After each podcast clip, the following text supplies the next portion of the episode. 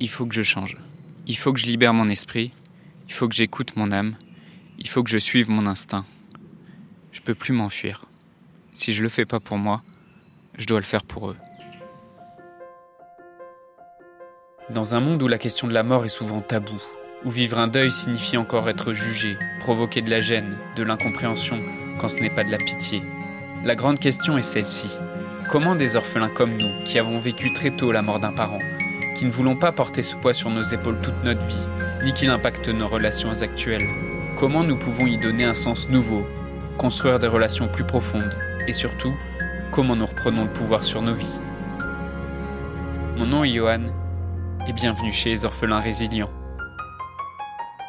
Aujourd'hui, je vais te raconter ce que les différents deuils euh, qui ont eu lieu dans ma famille euh, ont provoqué comme euh, relation familiale et quel est le lien entre, entre le deuil, entre la mort d'un parent ou d'un proche et les conflits ou les, relations familiales qui peuvent en, en découler. Depuis que je, que je, travaille en fait sur le développement personnel, depuis que je me forme sur ces questions-là, et plus spécifiquement sur les questions du deuil et de la mort. Et depuis que j'accompagne des orphelins sur ces problématiques, euh, j'ai aussi pris conscience à quel point cette question était présente dans ma famille. J'ai vraiment euh, aujourd'hui une vue beaucoup plus large que celle que j'avais de juste mon, ma propre souffrance euh, par rapport à, aux, questions du deuil et par rapport aux questions de la mort. Euh, Aujourd'hui, j'arrive à avoir beaucoup plus de clarté sur ce qui se passe aussi au sein de ma famille pour chacune des personnes qui sont dans ma famille, parce que j'ai travaillé sur ces questions-là. Et euh, je me suis rendu compte à quel point euh, cette question du deuil, cette question de l'orphelinage, euh, c'était une question qui avait touché ma famille, qui avait touché de nombreuses personnes dans ma famille, euh, au-delà même de la mort de ma mère. J'ai un grand-père mon grand-père paternel qui est mort avant ma naissance, ainsi qu'une arrière-grand-mère qui est, morte aussi de manière anticipée, on va dire. Et, euh, et, donc plusieurs personnes, de nombreuses personnes en fait dans ma famille ont été confrontées à la mort de manière prématurée euh, et beaucoup à la mort d'un parent et souvent à un âge assez, jeune en tant qu'enfant ou comme jeune adulte. Donc évidemment bah, mon frère euh, qui a été touché par la mort de ma mère également, mais aussi mon père, qui a lui-même été touché en étant jeune, adulte par la, mort de son propre père. Mais aussi, j'ai pris conscience, mais, mais, aussi ça a touché des oncles et des tantes, ainsi que des cousins. Donc je pense que c'est une problématique qui touche la plupart des familles, ou si ce n'est pas le cas pour cette génération dans ta famille, il euh, n'y a pas à remonter très loin dans l'arbre généalogique pour trouver euh, dans ta famille des nombreuses personnes qui ont été touchées par la mort prématurée d'un parent, euh, même juste à cause des, des, deux guerres mondiales qui ont eu lieu au XXe siècle. Ce que j'ai observé au sein de ma famille, avant même de comprendre que ça pouvait être lié au deuil, c'est souvent des conflits, des jalousies, des difficultés à exprimer ce qu'on ressent et des difficultés à accueillir ses propres émotions et à accueillir les émotions des autres. Et souvent, en fait, derrière ces, ces petites guerres d'ego, il y avait une peur qui était un peu cachée, qui avait du mal à s'exprimer. Et cette peur, c'est la peur de l'abandon. Cette peur de l'abandon, c'est en fait la peur de se retrouver seul, la peur de se retrouver avec soi-même, et euh, en même temps d'être dans une forme de dépendance affective à l'autre.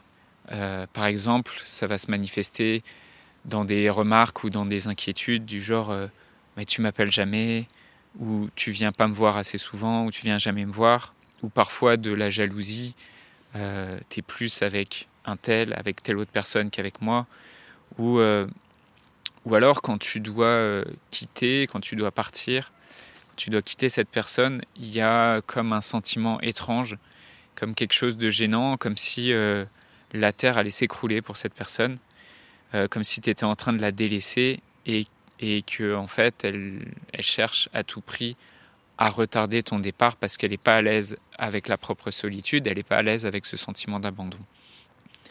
Et euh, c'est ce moment où, par exemple, tu parles au téléphone avec quelqu'un, que ce soit dans ta famille, mais ça peut aussi se manifester dans des, dans des amitiés ou dans d'autres genres de relations, ou même à l'intérieur du couple, euh, que, que tu es au téléphone avec cette personne et quand vient la question fatidique de quand est-ce que tu viens me voir? Ou alors quand tu dois raccrocher et que tu sens que c'est compliqué, tu sens que la, la voix de la voix de l'autre se glace et de l'autre côté du fil, tu sens qu'il y a quelque chose qui est vraiment douloureux.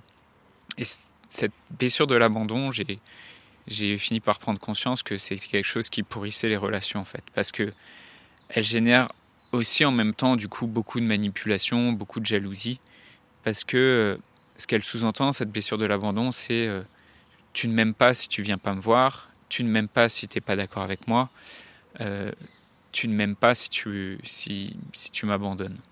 Et le problème de cette manipulation, c'est que c'est une manipulation qui t'enferme euh, et elle enferme tout le monde. Parce que à partir du moment où, tu es manipulé, à partir du moment où tes actions en fait euh, rendent malheureux quelqu'un dans ta famille, tu es, plus libre de tes décisions en fait. Et tu agis plus par peur de perdre l'amour de quelqu'un plutôt que par une action libre et consciente et par une décision qui t'est propre.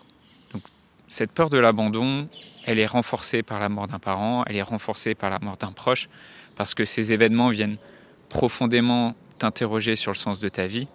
Et si tu parviens pas euh, à trouver un sens ou un apaisement par rapport au deuil d'un parent ou d'un proche, ça te confronte à ta propre mort. Et donc, c'est sûr et c'est normal, ça peut te terroriser, ça peut te faire peur d'être isolé, te faire peur d'être seul dans ces, dans ces épreuves, et ça peut générer donc cette peur de l'abandon. Mais cette peur de l'abandon, elle n'est pas exclusivement liée à la mort. Euh, elle peut avoir été renforcée par euh, une éducation, euh, par une éducation justement à, l'amour conditionné, une éducation où on te dit si tu es bien sage à l'école, alors, alors tu auras des bons points. Sous-entendu, bah, je t'aime si tu corresponds bien au schéma que j'ai prévu pour toi. Et donc, cette peur de l'abandon peut aussi être renforcée par une éducation aussi euh, religieuse un peu traditionnelle. Ça, je pense plutôt aux générations, euh, aux générations de, nos grands-parents, euh, avec cette éducation religieuse un peu traditionnelle qui était parfois plus stricte et parfois plus sévère, voire culpabilisante. Elle vient aussi du rapport qu'on a à l'amour ou qu'on peut avoir aussi au couple. Si l'amour est quelque chose euh, qui est conditionnel, au lieu d'être un amour inconditionnel, si l'amour est réservé uniquement au cadre familial et que tout ce qui est en dehors de la famille ou ce qui est en dehors du couple est perçu comme dangereux et chaotique, dans, toutes ces situations, en fait, la, la peur de l'abandon se manifeste d'autant plus qu'on a l'impression que, en fait, tous les autres qui sont en dehors du couple ou en dehors de la famille, euh, et encore plus si ce sont des, inconnus, toutes ces personnes-là représentent un danger.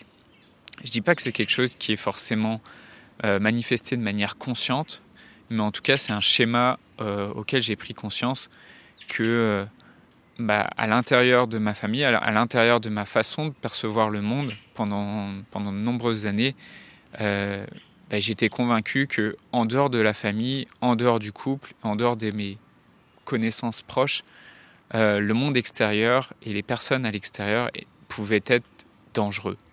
Et enfin, la, la peur de l'abandon, elle vient de l'absence d'écoute de soi. Elle vient de la difficulté à s'écouter soi et de la difficulté à être bien seul. Prendre conscience de ces schémas, c'est vraiment ce qui m'a aidé à comprendre aussi les comportements, les conflits, les peurs que ces deuils ont pu générer, particulièrement dans ma famille. Et j'ai commencé à comprendre ce qui se jouait en moi en premier, parce que sans ça, j'aurais été incapable de comprendre ce qui se jouait aussi chez les autres personnes de ma famille. Et euh, je voulais te partager une petite anecdote qui vraiment m'a beaucoup touché et m'a vraiment fait prendre conscience que j'avais cheminé sur ces questions-là. Parce qu'il y a quelques mois, lors d'un repas de, un repas de famille avec mon, mon père, mes frères et ma belle-mère, j'ai eu l'occasion d'aborder le sujet de la mort de mon grand-père paternel avec mon père, ou plutôt c'est lui qui en a parlé. C'est, ça l'a aidé en fait à, exprimer ses propres douleurs, ses propres inquiétudes et ce qu'il a ressenti lors de la mort de son propre père et aussi lors de la mort de ma mère. Et c'était vraiment un moment où j'ai énormément de gratitude d'avoir vécu ce moment. euh, d'avoir pu le vivre avec mon père, avec mes frères, avec ma belle-mère, de, de le voir exprimer sa propre peine. Pour moi, c'est un des plus beaux cadeaux que j'étais amené à vivre, et d'avoir aidé en quelque sorte, d'avoir permis à mon père d'exprimer sa propre souffrance. Et je sais que si je m'étais pas formé au développement personnel et à tout ce que je te partage dans ce podcast, j'aurais sûrement pas été capable de, vivre ce moment-là.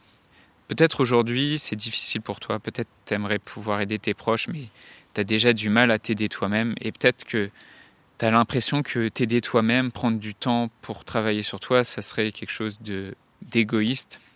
Mais est-ce que ce serait vraiment égoïste si euh, dans six mois, dans un an, dans deux ans, après avoir compris ce qui se joue en toi, après avoir fait de la clarté sur tes émotions, après avoir repris confiance en toi, si à ce moment-là tu étais capable d'aider vraiment tes proches? Qu'est-ce que ça vaudrait pour toi de voir des larmes de gratitude dans le visage de, ton frère, dans le, visage de ta sœur, de ton père ou de ta mère s'ils sont encore vivants, ou d'une autre personne dans ta famille parce que tu les as aidés à exprimer ce qu'ils gardent en eux depuis des mois ou des années. Qu'est-ce que ça vaudrait ça pour toi? Je voudrais te remercier d'avoir écouté cet épisode et j'espère sincèrement que ce que je t'ai partagé aujourd'hui t'a aidé. Si ça t'a aidé, alors assure-toi de le partager avec quelqu'un d'autre qui en a besoin. J'ai créé récemment un groupe Facebook qui rassemble des orphelins ayant pour mission de partager leur expérience et de s'entraider. Ce groupe s'appelle Orphelins Résilients et l'accès est gratuit. Tu peux retrouver tous les détails pour rejoindre le groupe dans la description du podcast. Orphelins Résilients, c'est une communauté d'orphelins entreprenants, audacieux, ayant réellement envie de faire une différence dans leurs relations auprès de leurs proches et avoir une vie de couple inspirante. Dans ce groupe, tu retrouveras des interviews d'experts et d'artistes, des questions-réponses, des lives et des méditations, et surtout un groupe d'orphelins motivés, courageux et bienveillants. Donc je t'invite à rejoindre le groupe dès maintenant, c'est l'endroit dans lequel je partage le plus de contenu en ce moment. Le podcast Orphelin Résilient, c'est trois épisodes par semaine, lundi, mercredi et vendredi à 8h. Merci encore pour ton écoute. Je te laisse découvrir le sujet du prochain épisode. À très vite. Dans le prochain épisode, on va parler du concept d'antifragilité.